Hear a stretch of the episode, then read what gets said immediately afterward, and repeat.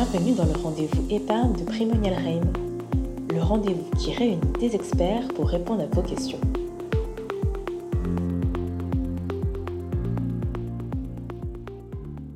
Bonjour à tous, euh, nous sommes très heureux euh, avec euh, Daniel Weil, le directeur de la stratégie de Primonial REM et moi-même, Antoine Depigny, le directeur du développement, de vous retrouver pour ce nouveau podcast.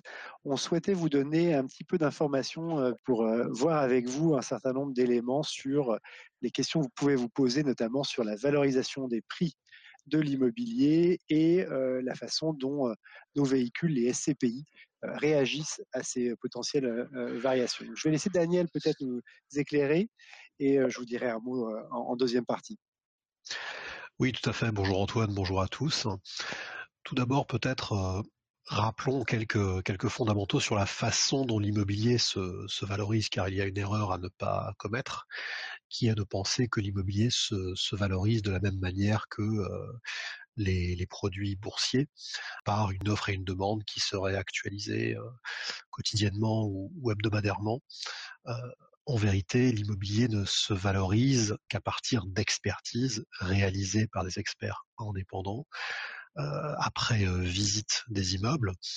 Et la, le cœur de, la méthode d'expertise consiste en fait à, évaluer ce qu'on appelle une, prime de risque, c'est-à-dire euh, de la même manière qu'on assignerait à une entreprise euh, une, note de crédit euh, d'autant plus élevée qu'elle est, sûre que ses, que cash sont, sont certains.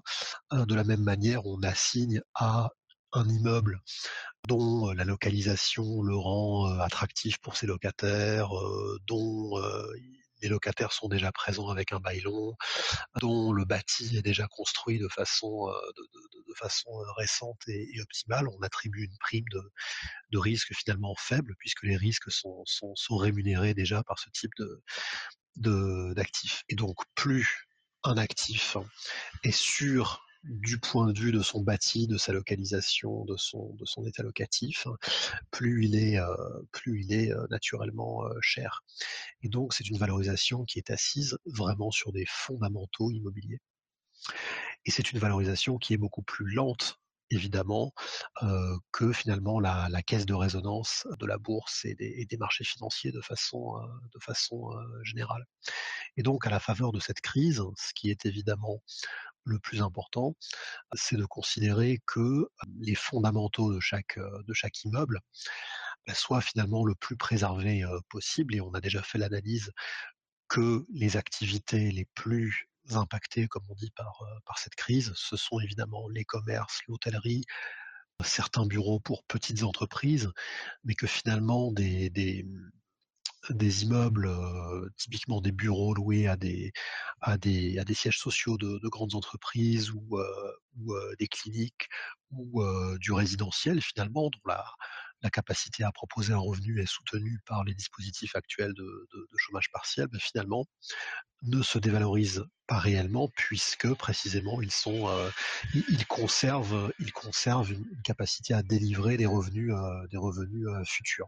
Et donc on ne peut pas attendre, en tout état de cause, la même volatilité, la même amplitude de, variation de valeur sur l'immobilier que euh, sur effectivement le, marché action. Ça, c'est la, première euh, erreur à, ne surtout pas, commettre.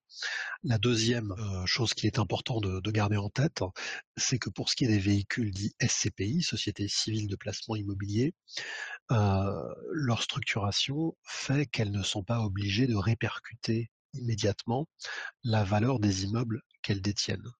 C'est-à-dire que la règle qui s'impose aux SCPI, c'est que leur prix de souscription euh, se situe dans une fourchette de plus ou moins 10% autour de ce qu'on appelle la valeur de reconstitution qui correspond à la valeur des, actifs de la SCPI, euh, plus les, différents, euh, les différents coûts, les différents frais.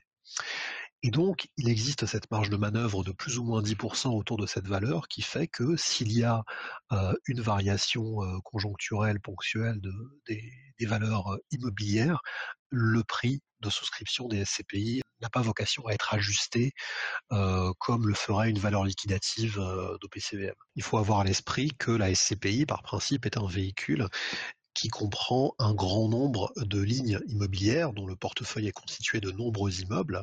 Et plus la capitalisation d'une SCPI est, élevée, plus son pouvoir de diversification du risque euh, est important, puisque quand bien même y aurait-il une euh, baisse de valeur sur euh, un immeuble pour des raisons particulières, il n'y a pas de raison qu'il y ait les mêmes baisses en même temps sur l'ensemble d'un portefeuille. Et donc, plus la capitalisation d'une SCPI est importante, plus grand est le nombre de lignes de son portefeuille et plus dilué est le risque de, valorisation. Et donc cela, cette façon de valoriser finalement les parts de la SCPI bah, confère une forme de, résistance, notamment dans le cas d'une crise actuelle, qui est une crise ponctuelle, qui est une crise venue de, l'extérieur du marché immobilier en quelque sorte, puisqu'elle est d'abord, elle est d'abord sanitaire. et donc la SCPI donne tous les outils pour traverser sans baisse de la valorisation une crise telle que nous la vivons. Je voudrais illustrer ton propos, car chez Primonial Rennes, nous avons demandé expressément une, nouvelle expertise de nos actifs au 30 juin. Et donc, nous avons fait expertiser notre patrimoine euh, de plus de 21 milliards d'euros d'actifs. Et ce qu'il en ressort, c'est que les valorisations sont globalement à l'étal par rapport au, au, 31 décembre de l'année dernière. Et ça, euh, quelle que soit la classe d'actifs, on peut même noter euh, une, légère variation positive sur les actifs de santé et, et de résidentiel. Donc, ce sont des éléments qui sont vraiment extrêmement importants et qui nous amènent à conclure que nous n'aurons pas de variation à la baisse des prix de souscription euh, de nos euh, de l'année. Merci à Antoine Depigny et Daniel Weil pour ces réponses. C'est déjà la fin de ce podcast. Nous reviendrons vers vous régulièrement avec des analyses de notre département recherche dès la rentrée. En attendant, bonnes vacances à tous.